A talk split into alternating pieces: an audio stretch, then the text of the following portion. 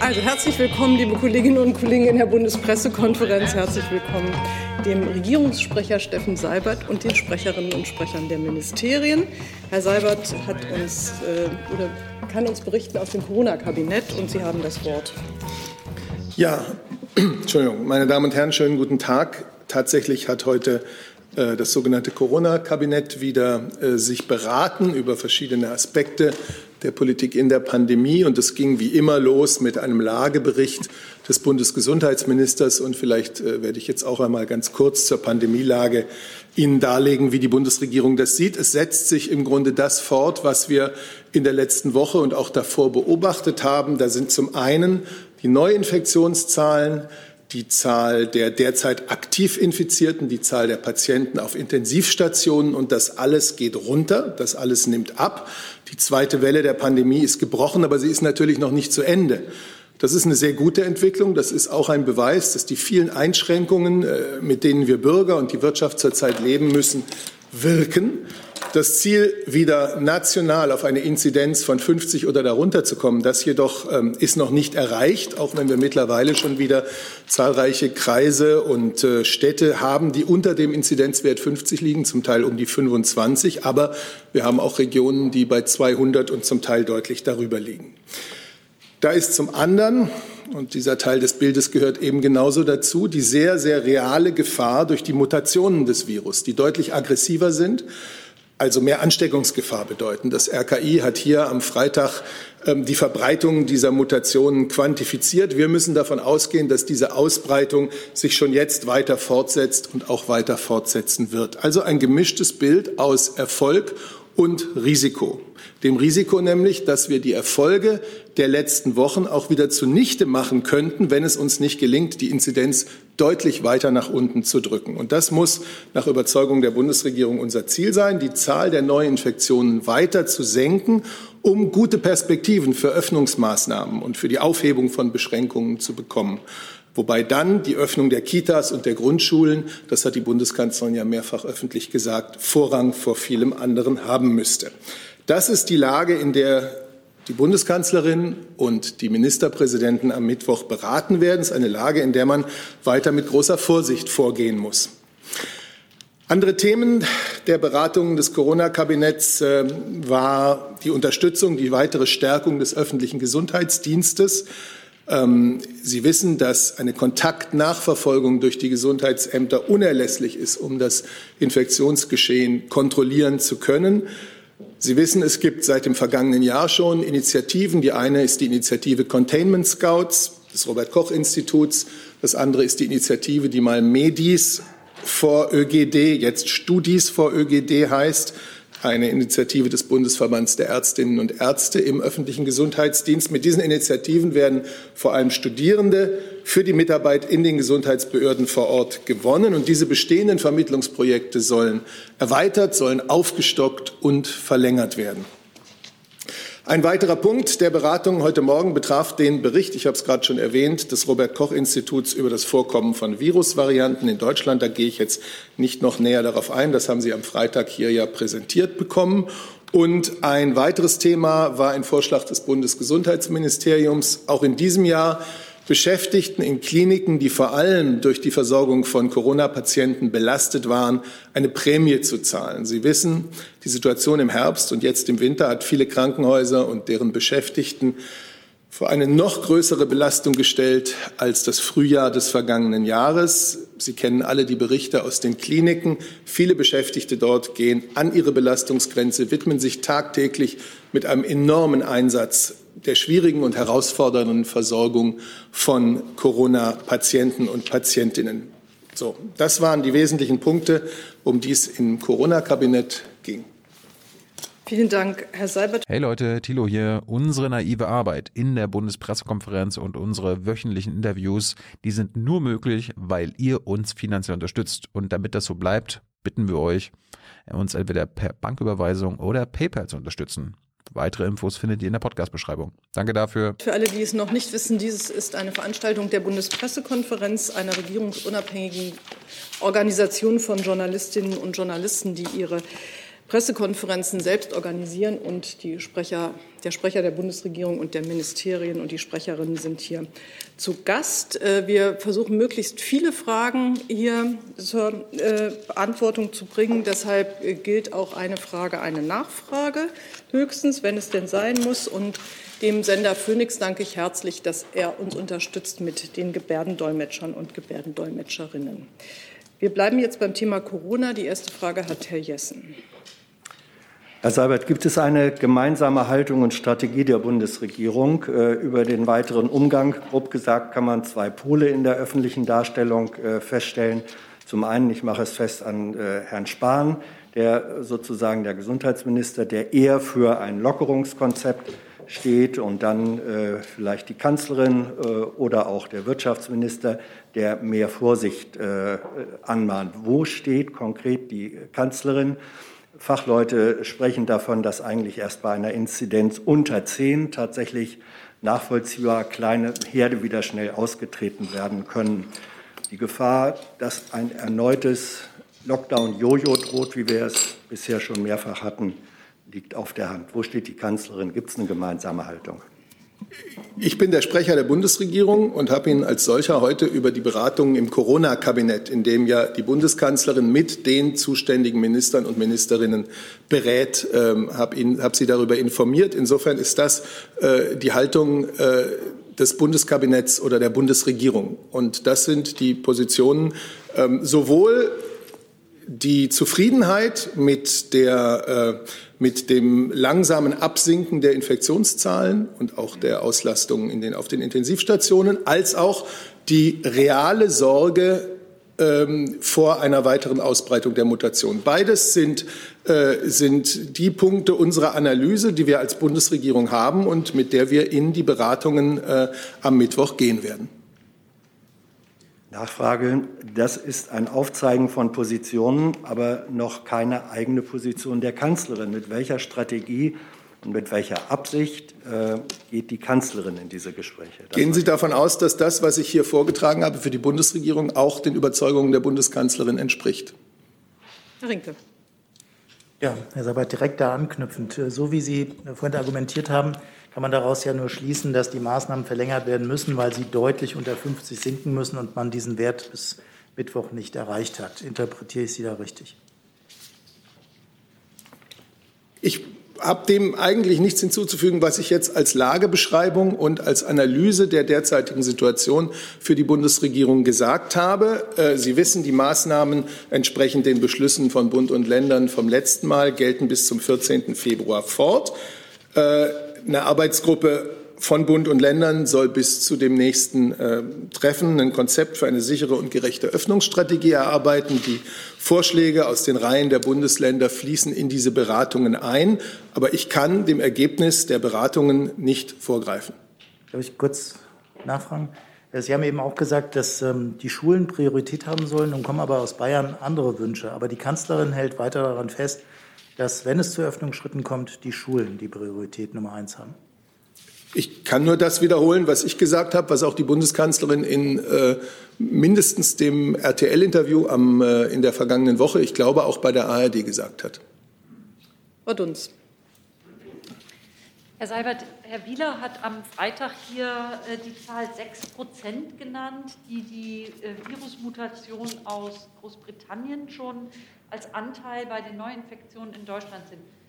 Wird äh, es da eine Zahl geben, an der man sich orientieren wird, über, um zu entscheiden über Lockerung oder Nicht-Lockerung? Weil die Kanzlerin ja gesagt hat, Anfang der Woche gebe es neue Zahlen, was diese Mutationen betrifft. Und ist heute Morgen im Corona-Kabinett diese Zahl noch mal anders genannt worden als die am vorigen Freitag mit 6 Prozent? Sind es jetzt vielleicht schon 13 Prozent? Also, äh, Herr Wieler hat für das Robert-Koch-Institut hier am Freitag äh, die Zahl von, ich glaube, 5,7 Prozent äh, Anteil der Mutationen am Infektionsgeschehen äh, bekannt gegeben. Die geht natürlich auf zu dem Zeitpunkt abgeschlossene Untersuchungen, äh, aus abgeschlossenen Untersuchungen hervor. Aber natürlich rechnet das äh, RKI mit einem Anstieg und empfiehlt auch vor dem Hintergrund dieser Erwartung weiterhin die Anstrengungen darauf zu richten, die Fallzahlen deutlich zu senken. Äh, das RKI wird, aber da kann das, Koch, da kann das Gesundheitsministerium sicher mehr zu sagen, natürlich die Beobachtung der Ausbreitung ähm, und die Sequenzierung und die Analyse der Sequenzierungen fortsetzen, sodass wir da mit immer neuen Zahlen rechnen können. Wir wissen, nach Aussage des RKI, dass es zu einem Zeitpunkt, der nun schon wieder etwas zurückliegt, 5,7 Prozent waren und dass man absolut damit rechnen muss, dass diese Ausbreitung sich fortsetzt. Ja, ich kann vielleicht noch kurz ergänzen. Der Minister ist das gerade auch gefragt worden. Er hat gerade eine Pressekonferenz gegeben, ob es denn bis Mittwoch schon äh, neue Zahlen geben wird. Das ist nicht der Fall, aber das RKI wird in regelmäßigen Abständen sich das anschauen und dann auch darüber berichten. Herr Blank. Ja, Herr Seibert, und äh, hilfsweise auch das Wirtschaftsministerium und das Gesundheitsministerium hat denn heute im äh, Corona-Kabinett die Äußerung von BioNTech eine Rolle gespielt, dass die mit mehr Geld äh, entweder von der Bundesregierung oder von EU-Ebene auch tatsächlich ihre Produktionskapazitäten hochfahren könnten. Äh, gibt es da Überlegungen, dort der Firma nochmal finanziell unter die Arme zu greifen? Ja, also das hat heute im Corona-Kabinett auch eine, ja, eine knappe Rolle gespielt. Aber im Wesentlichen ist ja dazu am Wochenende auch schon das Notwendige gesagt worden äh, von, äh, vom Bundespresseamt wie auch vom Bundesgesundheitsministerium, dass die Gespräche über finanzielle Absicherungen äh, im Gang sind, dass die laufen. Wir haben immer betont, natürlich unterstützen wir die Impfstoffproduzenten, die, die die Impfstoffe entwickeln, die Unternehmen. Und wir werden das Notwendige tun, um die Prozesse zu beschleunigen. Und äh, mit diesem äh, Unternehmen sind bereits Gespräche im Gang. Weil es ja natürlich schnell gehen muss. Ähm, Zwischenergebnisse gibt es da nicht. Mehr kann ich Ihnen dazu nicht sagen. Also ich kann Sie jetzt auch nur auf die Äußerungen vom Wochenende verweisen, äh, die Sie ja kennen, die ja auch äh, bei DPA gelaufen sind. Für alle, die Sie noch nicht kennen, kann ich es aber gerne noch mal vorlesen. Äh, und zwar hat der Minister gesagt, BioNTech hat auf dem Impfgipfel einen möglichen Finanzbedarf von bis zu 400 Millionen Euro für die Reservierung von Kapazitäten und Rohstoffen bis in das nächste Jahr hinein dargelegt. Wir sind im Austausch mit dem Unternehmen, um dies weiter zu konkretisieren. Darüber sprechen wir auch mit anderen Impfstoffherstellern. Wir wollen für den Fall problematischer Mutationen und notwendiger Auffrischimpfungen auch für 2020 ausreichend Kapazitäten für Deutschland, Europa und die Welt sichern. Ich denke, das ist das Wichtige, was man dabei jetzt auch bedenken muss, äh, dass es sich doch abzeichnet, dass es sich mit dem Impfen 20 2021 äh, möglicherweise nicht erledigt haben wird, sondern dass die Möglichkeit besteht, dass Mutationen uns immer wieder dazu zwingen, ähm, neue Impfstoffe oder bestehende Impfstoffe anzupassen und neu zu verimpfen. Das heißt, äh, auch vor diesem Hintergrund ist es, ist es sinnvoll äh, und wichtig, solche Unterstützung der, der Impfstoffhersteller zu leisten. Hat sie nicht schon mal nachgefragt? Nein, andere Frage. Also, okay, setze ich wieder drauf. Es geht da weiter, bitte. Äh, Herr Seibert, nur kurz die Frage, können Sie uns sagen... Nehmen Sie es ein bisschen ins Mikrofon, weil das ja, ja da noch mehr hören soll als nur wir im Saal. Herr Seibert, können Sie uns sagen, welche Ministerinnen und Minister heute am Corona-Kabinett teilgenommen haben? Aus dem Kopf. Ähm, der Finanzminister, der Außenminister, die Bundesbildungs- und Forschungsministerin, der Bundesgesundheitsminister. Ähm, man helfe mir. Äh, der Staatssekretär aus dem Bundesinnenministerium, Herr Engelke, der Chef des Bundeskanzleramtes. Und jetzt habe ich garantiert zwei oder drei vergessen. Der Bundeswirtschaftsminister zum Beispiel, ja, Entschuldigung. Ich, so, fühlt sich irgend, ein Haus noch nicht ausreichend genannt? Also die Kollegen werden mir auf die Sprünge helfen, wenn ich jetzt noch jemanden vergessen hätte. Okay, dann geht es hier vorne weiter. Bitte schön. Sie hatten Sie sich nicht gemeldet? Ja, ähm, Herr Seibert, Sie haben von der Stärkung des öffentlichen Gesundheitsdienstes gesprochen. Es wurde hier in unregelmäßigen Abstand, Abständen versprochen, den Zustand in Deutschland zu ändern, wonach wir nur drei Tage in der Woche eigentlich vernünftig äh, verlässliche Zahlen haben, weil die Ämter über die Wochenenden nicht richtig zählen. Können Sie uns denn einen Ausblick darauf geben, wann dieser Zustand beendet sein wird? würde ich gerne das Gesundheitsministerium auch bitten, sich dazu zu äußern. Ja, also wir haben ja bereits viel getan, um den öffentlichen Gesundheitsdienst aufzurüsten. Wir haben in die Digitalisierung investiert. Ähm, da sei vielleicht noch mal auf DEMIS ähm, verwiesen, das digitale Meldesystem wo die äh, Labore seit dem 01.01. verpflichtend alle Meldungen über SARS-CoV-2-Infektionen äh, an die Gesundheitsämter eben nicht mehr per Fax, sondern digital weitergeben. Und es gibt den ÖGD-Pakt, ähm, wie Sie wahrscheinlich wissen, der mittelfristig helfen soll. Und ähm, wir haben auch personell geholfen, unter anderem ja mit der Bundeswehr und eben mit den Containment Scouts, die äh, vor Ort die Kontaktnachverfolgung ähm, mit unterstützen. Und ähm, das hat der Herr Seibert ja schon vorgetragen. Dieses Programm soll jetzt fortgeschrieben und auch aufgestockt werden. Nachfrage, wenn die Zahlen so wichtig sind, nochmal die Frage, wann wird der Zustand beendet sein, dass wir nur Mittwoch, Donnerstag und Freitag verlässliche Zahlen haben werden? Also vielleicht muss man da noch mal dazu sagen, dass wir uns ja nicht die Zahlen an einem Tag angucken, sondern dass wir uns immer einen Verlauf angucken der Zahlen und dass wir uns auch nicht nur die Zahl der Neuinfektionen anschauen, sondern für die Maßnahmen ist ja immer entscheidend auch ein äh, ja, ein, ein, Gesamtbild der Lage, zu dem zum Beispiel auch die Auslastung äh, auf den Intensivstationen gehört und äh, vieles, vieles mehr. Der R-Wert, wie schnell verbreitet sich das Virus. Also Sie können das nicht auf eine Zahl an einem Tag runterbrechen.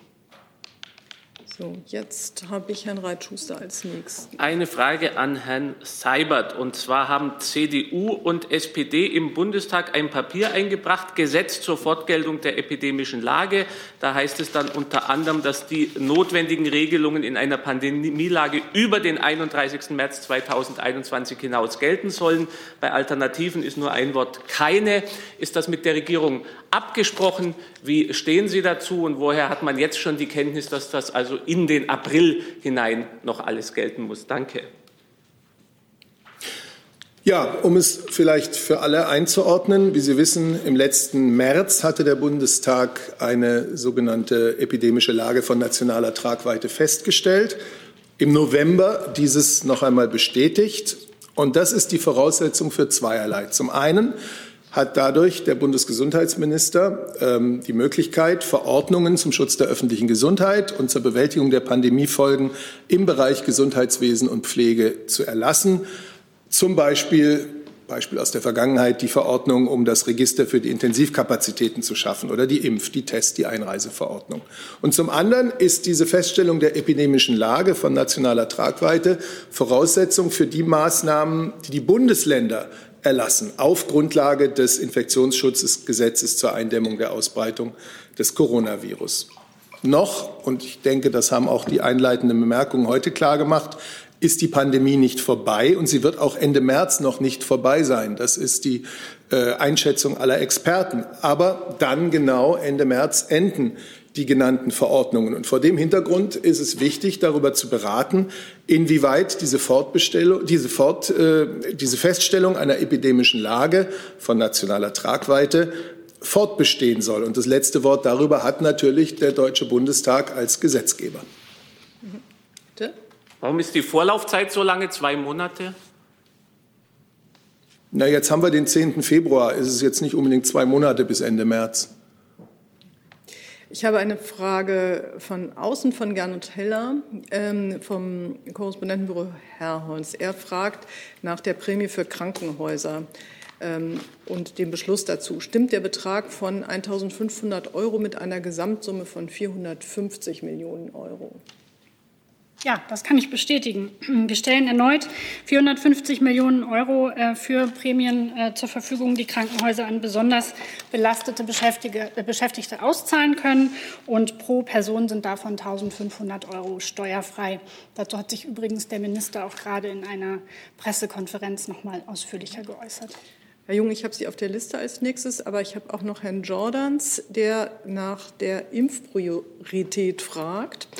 Äh, und zwar Herrn Seibert, ähm, Herrn Jordans von AP. Was hält die Kanzlerin davon, dass es in Deutschland immer wieder zur Missachtung der Impfpriorität kommt und sich Klinikchefs, Büro, äh, Bürgermeister und DRK-Chefs vordrängeln, während hochbetagte Pfleger und Ärzte weiterhin auf ihre Spritze warten?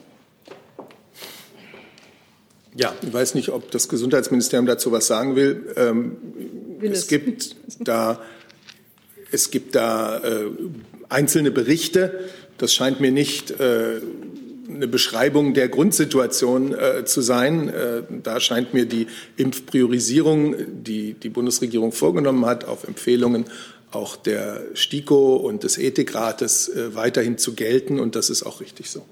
Ja, ich würde da gerne noch mal, äh, auch nochmal auf die PK von eben verweisen, ähm, die wir live gestreamt haben und die man auch dann hinterher noch bei uns auf der Seite findet. Denn ähm, auch dazu ist der Minister gerade äh, gefragt worden und ähm, hat eben auch gesagt, es gilt natürlich die Impfverordnung, ähm, die ähm, sozusagen das neueste Update der Impfverordnung sieht, aber ausdrücklich vor, dass von der Reihenfolge auch abgewichen werden kann, wenn das für eine effiziente Organisation der Schutzimpfungen unter kurzfristigen Vermeidung des Verwurfs vor allem von Impfstoffen, also wenn abends sozusagen etwas übrig bleibt, ähm, abgewichen werden kann. Aber im Großen und Ganzen gilt natürlich die Impfverordnung und wie gesagt, Näheres gerne noch mal äh, in der PK nachhören. Ich habe jetzt auf meiner Liste noch zum Thema Corona mit einem Blick auf die Uhr, weil wir hier im Zeitrahmen einer Stunde bleiben, Herrn Jung, Frau Dunz, Herrn Rinke und Herrn Reitschuster zu Corona. Und dann würde ich diese Liste auch schließen mit Herrn Blank. Aber noch habe ich Sie auch noch zu einem anderen Thema. Okay, ja, wir wollen ja nur auch da auch ankommen. Bitte, pardon?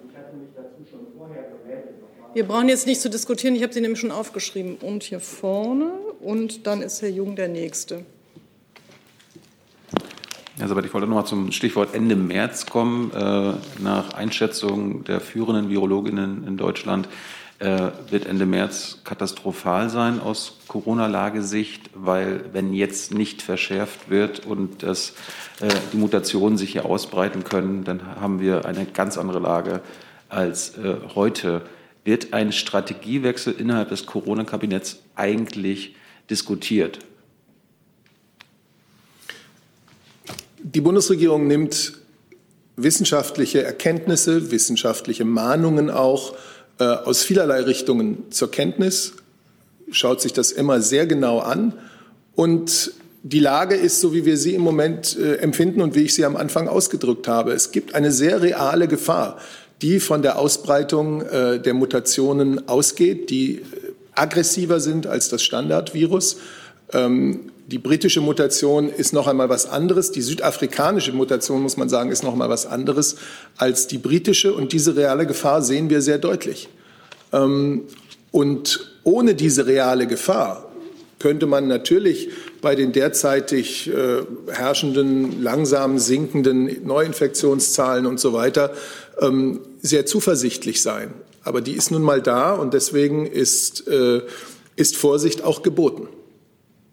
Aber meine Frage war ja, ob, ob ein Strategiewechsel innerhalb des Kabinetts äh, diskutiert wird. Also ein also Strategiewechsel hin zu No-Covid zum Beispiel.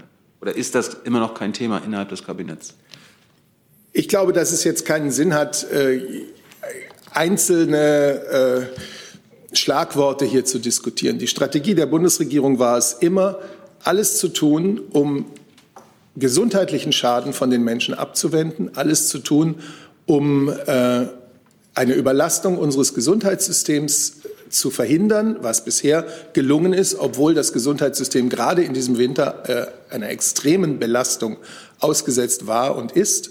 Ähm, und gleichzeitig natürlich auch das zu tun, ähm, was man tun kann, um das gesellschaftliche Miteinander zu bewahren, um die Wirtschaft vor bei Schäden zu unterstützen. Das war immer die Strategie der Bundesregierung und wird sie bleiben.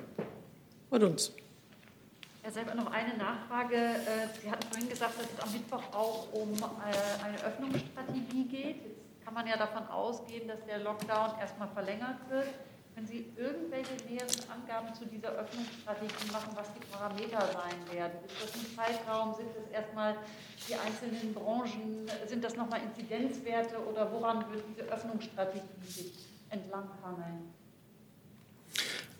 Ich kann dazu nur das wiederholen, was ich vorhin gesagt habe. Es gibt die Verabredung von Bund und Ländern an einer gerechten und, äh, und sinnvollen und fairen Öffnungsstrategie zu arbeiten und sicher vor allem auch, einer sicheren, also einer, die verhindert, dass wir unmittelbar nach Inkrafttreten von Öffnungen gleich wieder äh, ein Emporschießen der Inzidenzen sehen. Ähm, Dazu laufen intensive Vorgespräche und äh, ich möchte jetzt hier dem, was am Mittwoch dann miteinander beraten und beschlossen wird, nicht weiter vorgreifen. Natürlich sind verschiedene Indikatoren da weiterhin zu beachten. Die Kollegin hat es ja gesagt, es geht nicht nur um die Zahl der Neuinfektionen, es geht genauso um äh, die Situation äh, auf den, in den Krankenhäusern. Es geht um das, was wir vom, vom Vordringen des, äh, der Mutationen wissen. Das alles wird man im Auge behalten müssen. Herr Rinke habe ich doch. Ich hätte eine Frage ans Gesundheitsministerium, und zwar geht es um den russischen Impfstoff. Es gibt jetzt von einigen Forderungen, dass man, weil man eben stärkeren Bedarf hat an Impfstoff jetzt, doch eine nationale Notfallzulassung äh, prüfen sollte. Ich hätte ganz gerne von Ihnen gewusst, ob Sie angesichts des Mangels an Impfstoff von der bisherigen Linie abrücken könnten und äh, eine nationale Notfallzulassung prüfen. Und wenn nicht, warum nicht? Ich kann Sie da tatsächlich nur auf das verweisen, was der Minister äh, bereits letzte Woche gesagt hat, nämlich dass äh, Impfstoffe willkommen sind, äh, wenn sie äh, von, der EFA, äh, von, der EMA geprüft und äh, zugelassen sind. Genau. Und können Sie noch mal bitte begründen, warum man keine nationale Notfallzulassung macht, wenn man doch großen Bedarf hat im Moment? Ich belasse es bei dem, was der Minister dazu gesagt hat. Herr Reitschuster. Das ist der gleiche Grund, den wir auch schon hatten Ende des vergangenen Jahres, als die ersten Impfstoffe ähm, fertig wurden. Die Bundesregierung und auch die anderen europäischen Partner haben gesagt, für uns ist Vertrauen in diesen Impfstoff äh, von ganz besonderem Wert. Denn es wird darauf ankommen, dass die Bürger und Bürgerinnen äh, dieses Vertrauen entgegenbringen, dass sie nicht das Gefühl haben, es hat Abkürzungen gegeben, die sich in irgendeiner Weise auf die Sicherheit eines Impfstoffs auswirken könnten. Und genau das ist die, äh, die Begründung, warum auch jetzt ganz klar ist, ein Impfstoff unabhängig von seiner nationalen Herkunft ist willkommen, wenn er nach allen gängigen Verfahren von der EMA ähm, zertifiziert ist und die Europäische Kommission, was dann sehr schnell gehen kann, ihn sozusagen zulässt. Jetzt Herr Reitschuster. Herr Seibert, eine Frage zum sogenannten Corona-Gipfel am Mittwoch. Gibt es da wieder eine Expertenrunde wie vorher schon? Können Sie zur Zusammensetzung etwas sagen? Und wird die Bundeskanzlerin reagieren auf die Kritik, dass das zu einseitig gewesen sei, die Zusammensetzung? Also werden Experten aus Psychologie, äh, äh Erziehungswissenschaften und dergleichen und Kritiker dabei sein? Vielen Dank. Also auf die von Ihnen gerade angesprochene Kritik haben wir hier nun schon ein halbes Dutzend Mal und auch ansonsten schriftlich und in Interviews reagiert. Deswegen glaube ich, müssen wir das jetzt nicht noch mal tun. Es gibt äh, dieses Mal keine vorgeschaltete Expertenanhörung vor der Beratung der Bundeskanzler und der, der, Bundeskanzlerin und der Ministerpräsidenten am Mittwoch. Das war ja auch nicht bei jeder solchen Veranstaltung der Fall. Es hat äh, das zweimal gegeben, aber es hat auch äh, häufig sowas nicht gegeben. Das letzte Mal äh, gab es einfach einen ganz konkreten Informationsbedarf, äh, nämlich das damals noch neuere Thema der Mutationen und ihrer Auswirkungen. Ein solches ein solches Thema diesmal gibt es nicht, aber wie ich es schon gesagt habe, wissenschaftliche Erkenntnisse ähm, fließen in die Arbeit der Bundesregierung und natürlich wahrscheinlich auch der Landesregierungen auch äh, jenseits von solchen vorgeschalteten Expertenanhörungen ein. Nachfrage? Mit Reaktion auf Kritik meinte ich nicht eine äh, Rechtfertigung, sondern Handlungen.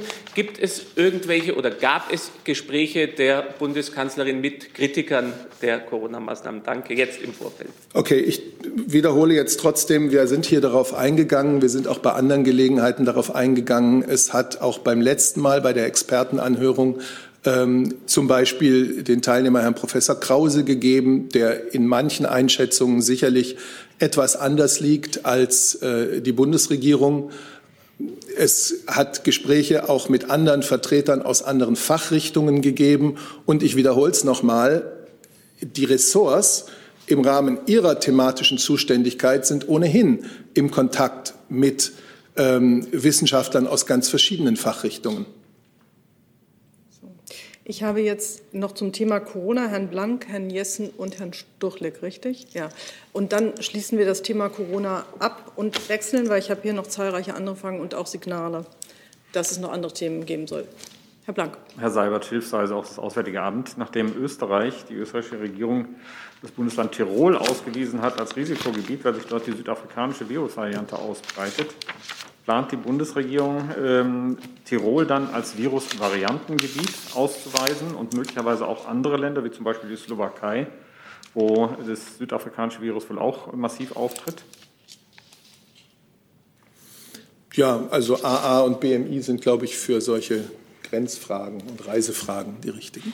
Also uns ist diese Meldung bekannt, die über die Deutsche Presseagentur ja ähm, gelaufen ist.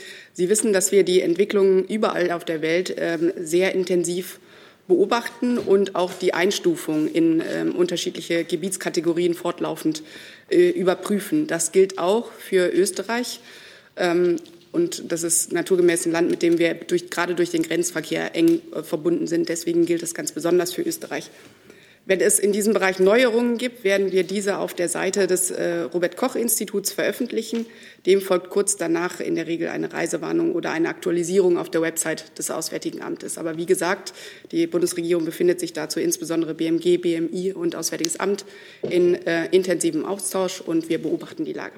Und wie sieht es bei der Slowakei aus? Bitte? Wie sieht es bei der Slowakei aus?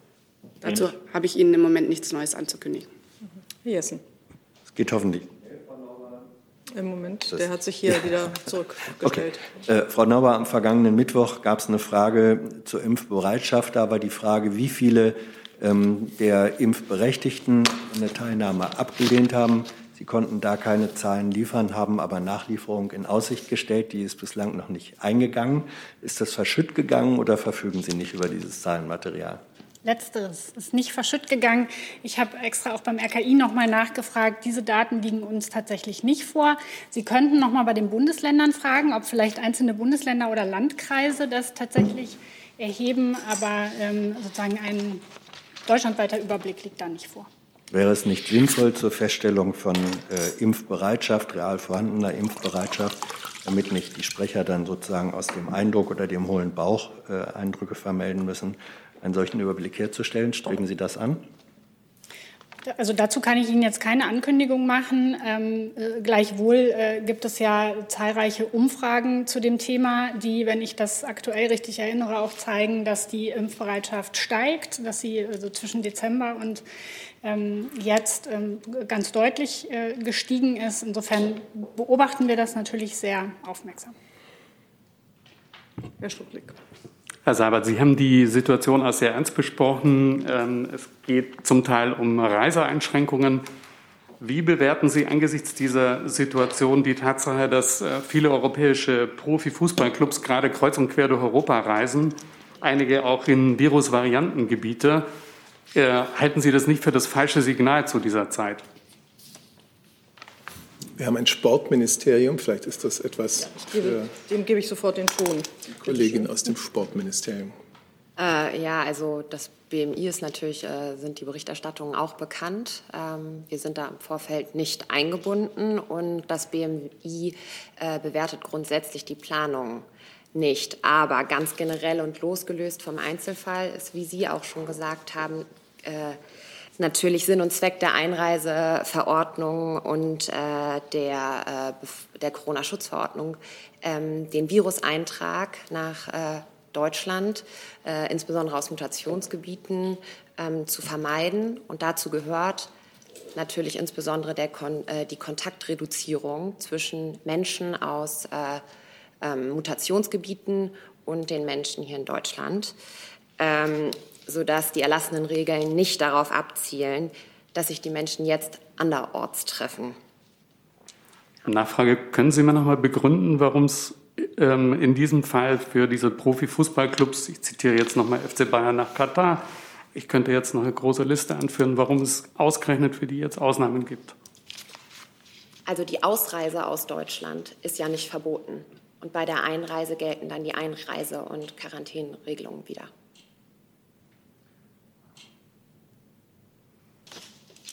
Jetzt haben wir es. Gut. Ich würde jetzt das Thema wechseln. Ähm ich wurde noch, Entschuldigung, ich wurde vorhin, glaube ich, von Herrn Brössler gefragt, Teilnahme am Corona-Kabinett. Also ich habe Gott sei Dank keinen Minister vergessen, Äh, das äh, Verteidigungsministerium war durch Staatssekretär Hofe vertreten, das Bundesministerium für wirtschaftliche Zusammenarbeit durch Staatssekretär Jäger und dann war auch noch anwesend der Staatsminister im Kanzleramt, Herr Hoppenstedt. Ich habe jetzt unzählige Fragen zu unterschiedlichsten Themen. Ich beginne jetzt mit Frau Geuter, bitte. Mit einer Frage an das Justizministerium, wenn es trotz des Wechsels passt. Ja, das ist Wenn Sie das Thema schon mal sagen, kann ich mal suchen. Vielleicht gibt es noch andere Interessenten. Genau, äh, Stichwort Feindeslisten. Also es geht mir um den äh, Gesetzentwurf zur gefährdenden Veröffentlichung personenbezogener Daten, der am Wochenende bekannt wurde, unter dem Schlagwort Feindeslisten bekannt. Ähm, dazu zwei Fragen, wenn Sie so weit sind. Ja, das eine wäre die Frage nach dem Zeitplan. Ähm, und das andere wäre die Frage nach dem Inhalt. Es geht ja um die Veröffentlichung von Daten, die geeignet sind, die Gefahr einer rechtswidrigen Tat einer bestimmten gegen die betroffene Person zu begründen. Das ist vorsichtig gesagt ausfüllungsbedürftig. Können Sie Hinweise geben, wie ein Richter das ausfüllen soll? Okay, vielen Dank. Ähm, erstmal ganz allgemein ähm, kann ich bestätigen, dass das Bundesjustizministerium einen Gesetzentwurf erarbeitet hat, mit dem die Verbreitung sogenannter Feindeslisten ausdrücklich unter Strafe gestellt werden soll. Damit setzen wir eine der 89 Maßnahmen des Kabinettsausschusses zur Bekämpfung von Rechtsextremismus und Rassismus um.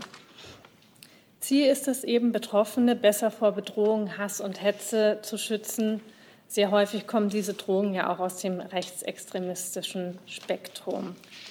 Ähm, diese Drohungen treffen eben Kommunalpolitikerinnen und Kommunalpolitiker oder Menschen, die sich für Geflüchtete oder sonst für eine vielfältige Gesellschaft einsetzen.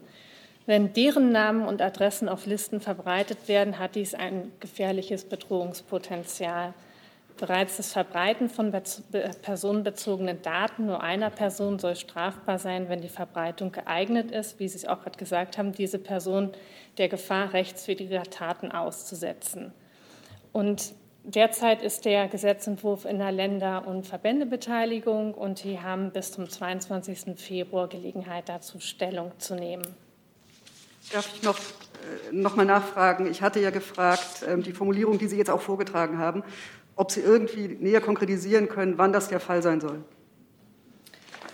Ähm, also es kann zum Beispiel sein, dass wenn jetzt auf Demonstrationen oder auch bei Versammlungen ähm, so Äußerungen kommen wie ähm, äh, die Person ähm, sollte mal Besuch bekommen oder gegen den oder jenen müsste man mal was unternehmen, die eben dazu geeignet sind, eben auch ähm, die Bevölkerung, nicht nur die Betroffenen von diesen Feindeslisten, sondern auch die Bevölkerung zu verunsichern und zugleich den öffentlichen Frieden zu stören, ähm, dass solche ähm, ja, Veröffentlichungen von solchen Adressen künftig halt unter Strafe gestellt werden sollen, um halt ähm, die Personen besser zu schützen.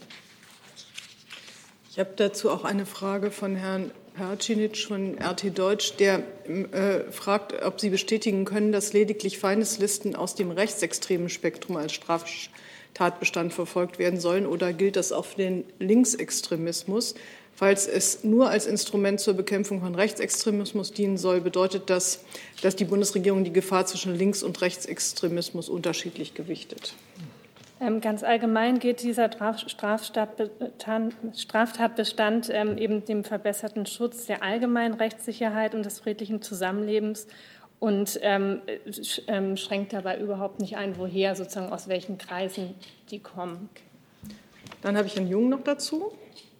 Ja, das passt wunderbar, weil das ist ja die Kritik, dass jetzt äh, mit diesem Gesetz dass dieses Gesetz auch gegen Antifaschisten angewendet werden kann, die Daten von Neonazis verbreiten. Also das wäre mir neu, dass die Bundesregierung äh, das doof findet. Was ist jetzt Ihre konkrete Frage dazu? Ja, dieses Gesetz, mhm. in der haben Sie ja gerade bestätigt, äh, kann dann auch gegen Anti Antifaschisten angewendet werden, gegen die seit Jahren und Jahrzehnten Öffentlichkeitsarbeit machen und aufzeigen, äh, wo Neonazis leben und so weiter und so fort. Die hatten Sie aber. Also schützen Sie denn auch äh, die Neonazis? Gegen jede Form des Extremismus und jegliche äh, Aber Antifaschismus ist ja kein Extremismus. Ähm, sollen diese Feindeslisten oder soll dieser Straftatbestand gelten? So, ich glaube, die Frage ist jetzt beantwortet. Gibt es noch Fragen zu diesem Thema? Dann wechsle ich das Thema jetzt äh, mit einer Frage von außen. Und zwar fragt Frau Wolf nach von ähm, der Rheinischen Post, Jana Wolf, nach Kohlestrom und Corona. Das Bundeswirtschaftsministerium müssen Sie doch bitte noch mal wechseln. Das habe ich jetzt noch nicht, hatte ich noch nicht gesehen. Kohleverstromung. Corona. Ja. Ach so, eine Kohleverstromung. Kohleverstromung. Ach so. Ob die Pandemie Folgen auf die Kohleverstromung hat. So, also sind Sie, können Sie mir zuhören? Ich kann zuhören. Wunderbar. Also die Frage ist, welche Erkenntnisse haben Sie zu den Folgen der Pandemie auf die Kohleverstromung? Der Anteil fossiler Energieträger am Strommix sinkt durch insgesamt sinkende Stromnachfrage. Was muss passieren, um diesen Trend auch nach der Pandemie als nachhaltig zu stabilisieren? Nachhaltig zu stabilisieren. Ja, vielleicht kann ich das zunächst mal darauf hinweisen, auf den Monitoringbericht Energiewende, den wir im Kabinett verabschiedet haben äh, vor kurzem, der ja auch noch mal einen gründlichen äh, aus, äh, aus äh, äh, gründliche äh, aufarbeitet nochmal, wo wir stehen aktuell mit der Energiewende und dann, glaube ich, zieht das so ein bisschen darauf ab, auf die Effekte des, dieser, dieses Lockdowns, des dieses, des letzten Jahres auf die, auf die Stromversorgung und auch auf die ähm, auf die Frage des Strombedarfs. In der Tat ist dann äh, durch den Lockdown ja der, der Strombedarf äh, teilweise gesunken, ähm, was sich insbesondere ja auch auf den CO2-Ausstoß ausgewirkt hat. Ähm, die wir haben im letzten Jahr ja auch einen, einen Rekord an erneuerbaren Energien äh, gehabt, die äh, rund ähm, im Stromsektor äh, dort einen neuen Rekord erreicht haben. Und ganz grundsätzlich gelten, äh, gelten die Maßnahmen zur Verringerung der Strom, äh, zur, Verringerung der Kohleverstromung. Ähm, ja, unabhängig davon, ob wir eine Pandemie haben oder nicht. Ähm, wir gehen ja davon aus, dass wir diese Pandemie ähm, überwinden und hoffen darauf, dass dann wieder ein entsprechender Aufschwung Aufschwung einsetzt und äh, dann wird auch die Stromnachfrage wieder, wieder steigen. Äh, die, äh, grundsätzliche, die grundsätzliche Maßnahmen zum Kohleausstieg ähm, und zur, zur Erreichung der Klimaziele gelten ja weiter und äh, werden ja auch jährlich nochmal äh, angeguckt und nachgeschärft, sodass ich äh, jetzt ganz spezifisch hier keine Maßnahmen nennen kann, sondern das ist das generelle System, das hier wirkt und wirken wird. Dazu sehe ich keine weiteren Fragen. Dann habe ich Herrn Brösler mit einem anderen Thema. Ja, äh, ans Auswärtige Amt, Frau Sasse. Äh, Außenminister Maas hat ja am Freitag äh, gesagt, äh, die Ausweisung europäischer Diplomaten aus Russland werde nicht unbeantwortet bleiben, so wie sie nicht zurückgenommen werde. Äh, wie wird die Antwort aussehen? Wann erfolgt diese Antwort oder ist diese Antwort schon erfolgt? Und in diesem Zusammenhang äh, wie zufrieden ist der Außenminister mit den Ergebnissen der Reise des EU-Außenbeauftragten Borrell äh, nach Moskau? Hätte man sich einen anderen Reiseverlauf gewünscht? Und sorry, das geht noch mal ganz kurz, aber es ist in dem Zusammenhang, geht noch mal ganz kurz zurück zu Corona. Gibt es irgendeinen Zusammenhang zur Frage der Nutzung des russischen Impfstoffs? Ähm, sehen Sie da irgendeinen Grund, auf dieses Angebot einzugehen oder nicht einzugehen im Zusammenhang mit den Schwierigkeiten, die es zurzeit äh, im Verhältnis zu Russland gibt. Das, wäre, das Letzte wäre natürlich auch eine Frage an Herrn Seibert.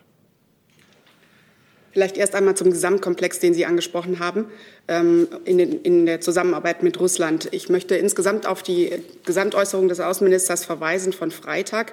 Er hat wörtlich gesagt, die Entscheidung Russlands, mehrere EU-Diplomaten, darunter einen Mitarbeiter der deutschen Botschaft Moskau, auszuweisen, ist in keiner Weise gerechtfertigt und beschädigt das Verhältnis zu Europa weiter.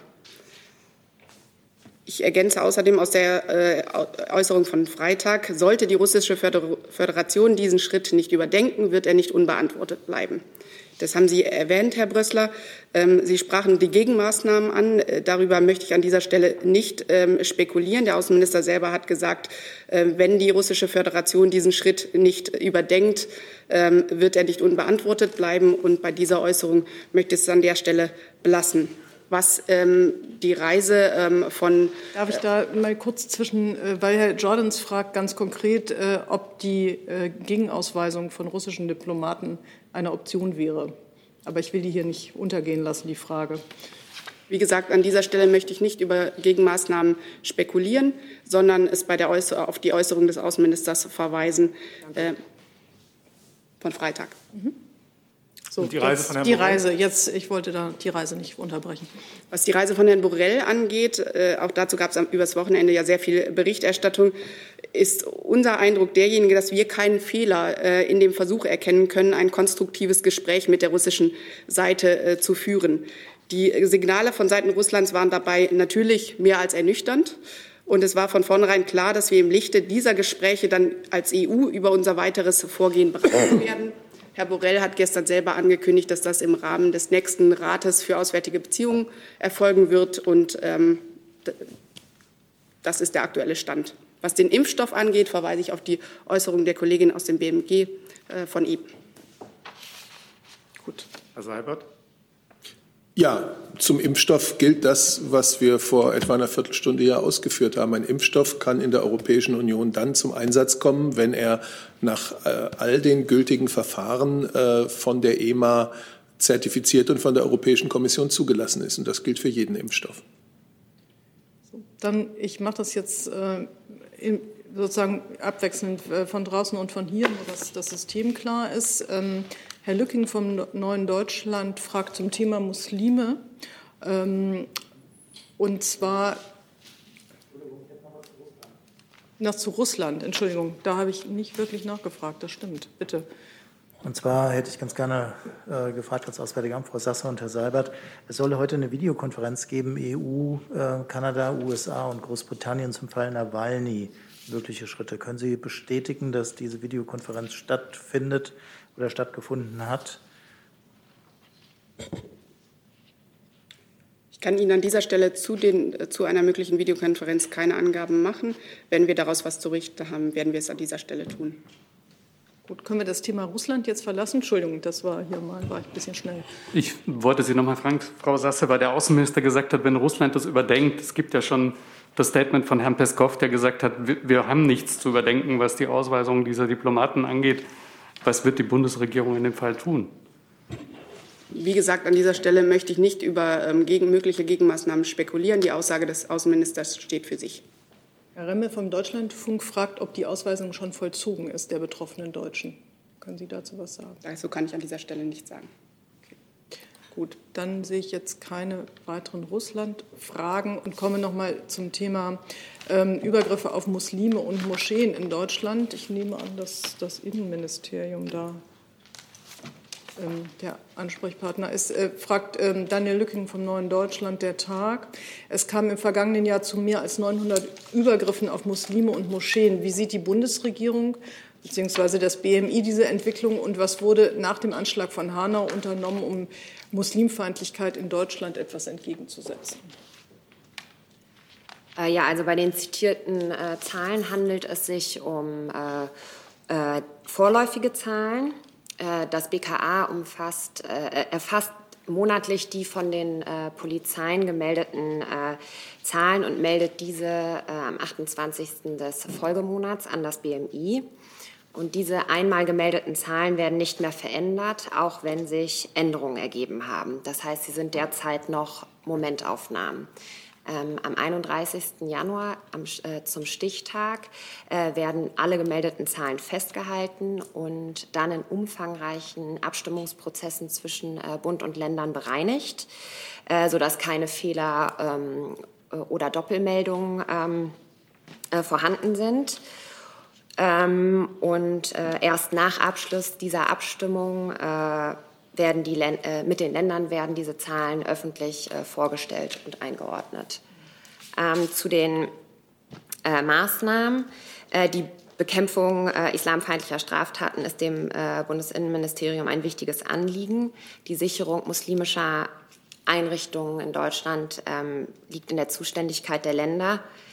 Gleichwohl ähm, stehen die Sicherheitsbehörden des Bundes und der Länder im äh, Austausch miteinander und beobachten die Lageentwicklung sehr genau ähm, und passen die daraus gegebenenfalls resultierenden Schutzmaßnahmen der jeweiligen Lage an.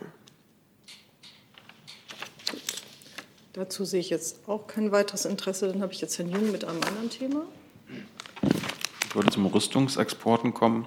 Herr Wagner, da hatten Sie ja auf eine Anfrage im Bundestag geantwortet, dass letztes Jahr 79 Einzelanträge abgelehnt wurden. Ich habe dann mal nachgerechnet, die Gesamteinzelgenehmigungen waren letztes Jahr 10.917. Äh, da kommt man dann auf eine, Ablehnungs-, eine Ablehnungsquote von 0,7 Prozent. Jetzt behaupten Sie ja, dass Sie eine restriktive äh, Rüstungspolitik verfolgen. Wenn aber 99,3 Prozent aller Anträge auf Rüstungsexporte, auch nach in Diktaturen und so weiter, äh, grünes Licht gegeben wird, wo ist da in irgendeiner Weise noch irgendwas ja, restriktiv? Wenn, wenn Deutschland ist ja auch glaube ich, immer noch ja, auf, Platz, auf Platz vier der ja. weltweiten Waffenexporteure. Ähm, genau, das Thema, glaube ich, exerzieren wir, glaube ich, hier auch jedes, alle halbe Jahr durch nochmal. Ja, solange Sie behaupten, dass die, das Ja, wenn ich Sie mich jetzt vielleicht antworten lassen würden. Ähm, das, der Indiz, der, die, die, Ab, die Zahl der Ablehnung ist keinerlei Indiz darauf, äh, dafür, wie restriktiv eine Rüstungsportkontrolle ist. Ganz wichtig ist dabei, dass ähm, ja, ähm, Rüstungsexportgenehmigungen ähm, beim, äh, beim Bundesamt für Ausfuhrkontrolle erstmal beantragt werden. Dabei sind aber dem Antragsteller ja schon unsere, ähm, unsere Rüstungsexportgrundsätze bekannt. Äh, darüber wird er auch regelmäßig informiert, sodass von vornherein aussichtslose ähm, Anträge schon gar nicht gestellt werden. Ähm, daneben werden Anträge auch zurückgenommen, wenn im Verfahren äh, äh signalisiert wird, etwa oder im Verfahren zu erkennen ist, dass äh, der Antrag keine Aussicht auf Erfolg hat. Auch solche Anträge werden am Schluss ja nicht weiterverfolgt. Ähm, von daher äh, ist sozusagen die, die, die Ablehnungsquote äh, keine, keine, kein, kein Indiz dafür, wie restriktiv die Rüstungsportkontrolle ist, weil die Anträge, wie gesagt, immer im Hinblick auf das äh, geltende Exportregime gestellt werden. Ein Beispiel ist, wir haben ja jetzt Trittwaffen, Drittstaaten, ähm, haben wir ein grundsätzliches kein grundsätzliches Genehmigungsverbot von, für Kleinwaffen. Und selbstverständlich werden in dem Bereich dann auch keine Anträge gestellt. Ähm, dann können Sie jetzt sagen, äh, wenn da keine Anträge gestellt werden, werden natürlich auch keine abgelehnt. Aber es ändert natürlich nichts daran, dass es keine, ähm, dass grundsätzlich keine Exporte von Kleinwaffen in Drittstaaten geht. Das ist zum Beispiel eine ganz konkrete Verschärfung, die Sie in keinerlei, äh, keinerlei äh, Rückschlüsse darauf finden in den Ablehnungszahlen, weil was von vornherein nicht erlaubt werden kann, wird auch nicht beantragt. Gut, noch eine Nachfrage. Aber ich meine, das erzählen Sie uns ja auch seit Jahren, dass die Genehmigungen, die Zahlen nicht entscheidend sind, dass das Volumen der Rüstungsexporte nicht entscheidend ist. Was ist denn da entscheidend? Also woran kann sich dann äh, die Öffentlichkeit orientieren, dass sie restriktive Rüstungspolitik machen? Einfach nur zu behaupten, dass man jeden Antrag einzeln prüft, ist ja noch kein Ausdruck von Restriktivität. Ähm, nee, in der Tat. Also die Frage, äh, die Einzelfallprüfung ist, äh, geht ohnehin. Und die Frage ist, wie werden die konkreten Kriterien im Einzelfall angewandt? Und äh, da macht sich die ganze Bundesregierung macht sich die Einzelentscheidungen äh, nicht leicht. Die werden ja dann zusammen im Ressortkreis getroffen, insbesondere natürlich auch mit der Einschätzung zur außen- und sicherheitspolitischen Lage durch das Auswärtige Amt. Und äh, dort wird in jedem Einzelfall ähm, geprüft, wie die Lage vor Ort ist, ähm, welcher Verwendungszweck in Frage kommt, äh, wie sich der so in einzelnen Konflikten, ähm, ob das Land in einzelnen Konflikten ist, ob entsprechende Rüstungsgüter dort äh, repressiv für, die, äh, repressiv für Menschenrechtsverletzungen im jeweiligen äh, Land eingesetzt werden können. Und das sind die Kriterien, die dort sehr, sehr genau geprüft werden. Und das ist der Maßstab dafür, ob unsere äh, Rüstungsexportkontrolle restriktiv ist. Ist A, erstens die Vorschriften, die wir haben. Ich hatte Ihnen gerade schon gesagt, wir haben keine, grundsätzlich keine Genehmigung von Kleinwaffen in Drittstaaten. Das ist ein Beispiel für die restriktive Rüstungsportkontrolle, die restriktiver geworden ist. Und das andere ist, dass wir uns jeden Fall genau prüfen und äh, sobald eben Zweifel gibt, dass diese Kriterien nicht eingehalten werden kann, solche Genehmigungen nicht erteilt werden. Ich habe eine Frage, die im weitesten Sinne das, äh, sich daran anschließt, äh, dass nämlich so ein Verteidigungsausgaben und äh, ich weiß nicht, ob das Finanzministerium sprechfähig ist, dann die, die Frage ist, ich trage sie erst mal vor von Isabel Reifenrath vom ARD Höhefunk. Es sind ja 53,03 Milliarden Euro an die NATO gemeldet worden und die Frage ist, wie es zu dieser Steigerung kommt. Können Sie da was zu sagen? Das, und das BMVG ist interessanterweise nicht da, obwohl mir gesagt wurde, dass eigentlich nur das Landwirtschaftsministerium nicht da ist.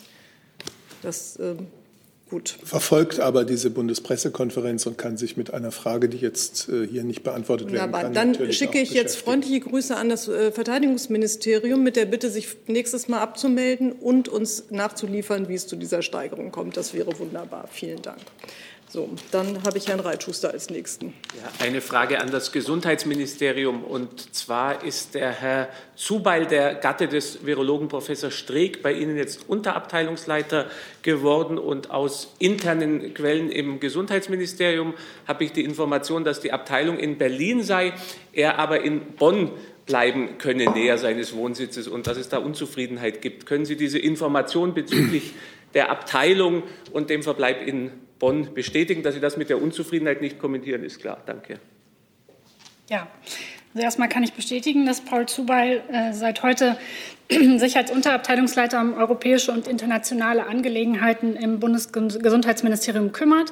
Er bringt als stellvertretender Direktor für den Bevölkerungsfonds der Vereinten Nationen in Brüssel viel Erfahrung in internationalen Organisationen mit und er hat sich in einer externen Ausschreibung gegen ein gutes Dutzend qualifizierter Bewerber durchgesetzt und wir sind froh, dass wir ihn haben. Wie Sie wissen, äh, befindet sich das Bundesgesundheitsministerium sowohl in Bonn als auch in Berlin.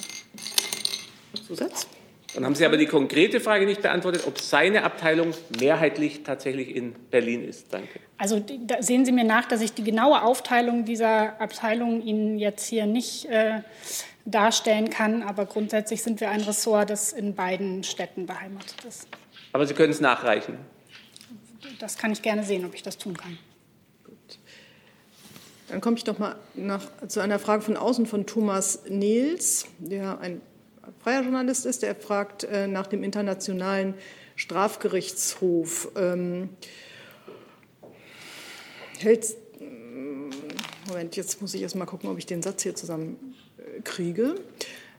Der, wahrscheinlich heißt es, der Internationale Strafgerichtshof hält sich für Ahndung von Kriegsverbrechen aller Seiten in besetzten Gebieten, also auch in Palästina, für zuständig. Reaktionen sind höchst unterschiedlich. Schließt sich die Bundesregierung bzw. das Auswärtige Amt palästinensischer Führung oder israelischer Regierung an? Ist das verständlich? Ja, gut, wunderbar. Dann sind Sie besser als ich. Wir haben die Entscheidung der Vorverfahrenskammer des Internationalen Strafgerichtshofs vom vergangenen Freitag zur Kenntnis genommen. In der Sache geht es hier um eine Zuständigkeitsfrage. Die Entscheidung des Internationalen Strafgerichtshofs bezieht sich auf den territorialen Umfang förmlicher Ermittlungen der Anklagebehörde und ausdrücklich nicht auf die Staatlichkeit der palästinensischen Gebiete. Sie bedeutet, dass die Anklagebehörde des Internationalen Strafgerichtshofs Ermittlungen zu etwaigen Völkerrechtsverbrechen in den von Israel besetzten palästinensischen Gebieten aufnehmen kann. Es ist nun an der Anklagebehörde des Internationalen Strafgerichtshofs zu entscheiden, ob auch tatsächlich auf Ermittlungen aufgenommen werden. Die Bundesregierung hatte in dem Verfahren ihre Rechtsauffassung in einem sogenannten Amicus Curiae Brief dargestellt also in einem Schriftsatz der sogenannten Freunde des Gerichts, den wir auf Einladung des Gerichts Anfang letzten Jahres verfasst haben und in dem wir unsere Rechtsauffassung dargelegt haben. Die Richter der Vorverfahrenskammer sind nun mehrheitlich einer anderen Argumentation gefolgt. Unsere Haltung in der Sache ist unverändert. Nach unserer Rechtsauffassung sind der Internationale Strafgerichtshof und seine Anklagebehörde aufgrund des Fehlens des völkerrechtlichen Elements der Staatlichkeit von Palästina nicht zuständig. Ein palästinensischer Staat und die Festlegung territorialer Grenzen können, das haben wir an dieser Stelle schon vielfach äh, dargestellt, nur durch direkte Verhandlungen zwischen Israelis und Palästinensern erreicht werden. Deutschland trägt als einer der größten bilateralen Geber auch zum Aufbau eines zukünftigen palästinensischen Staates im Rahmen einer zwischen den Konfliktparteien verhandelten Zwei-Staaten-Lösung bei. Unsere Position zum Friedensprozess kennen Sie, sie ist ebenfalls unverändert. Gleiches gilt für unsere Haltung zum Strafgerichtshof insgesamt. Deutschland gehört seit der Gründung des IStGH zu den entschiedensten Unterstützern. Wir sind zweitgrößter Beitragszahler und Mitglied, selber Mitglied im römischen Statut äh, der rechtlichen Grundlage für den IStGH. Dann danke ich dafür. Noch eine Nachfrage von Herrn Jung und von Herrn Rinke dazu. Also das ist ja sehr interessant, was Sie hier sagen. Also Sie sagen, äh, der Internationale Gerichtshof ist nicht zuständig, weil Palästina kein Staat ist obwohl Sie wissen, dass die israelische Besatzung diesen Staat ja verhindert. Was ich gesagt habe, ist, dass es auf das Element der Staatlichkeit der, der Palästinenser ankommt.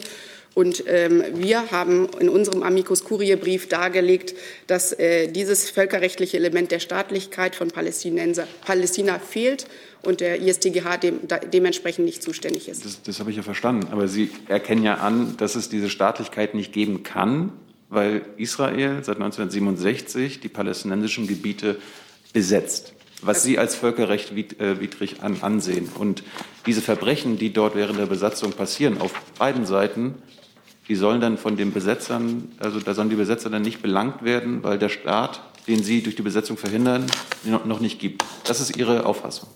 Herr Jung, ich schließe mich Ihrer Interpretation an dieser Stelle ausdrücklich nicht an, sondern ich verweise noch mal auf das, was ich gerade gesagt habe, dass ein palästinensischer Staat und auch die Festlegung territorialer Grenzen nur durch direkte Verhandlungen zwischen Israelis und Palästinensern erreicht werden kann.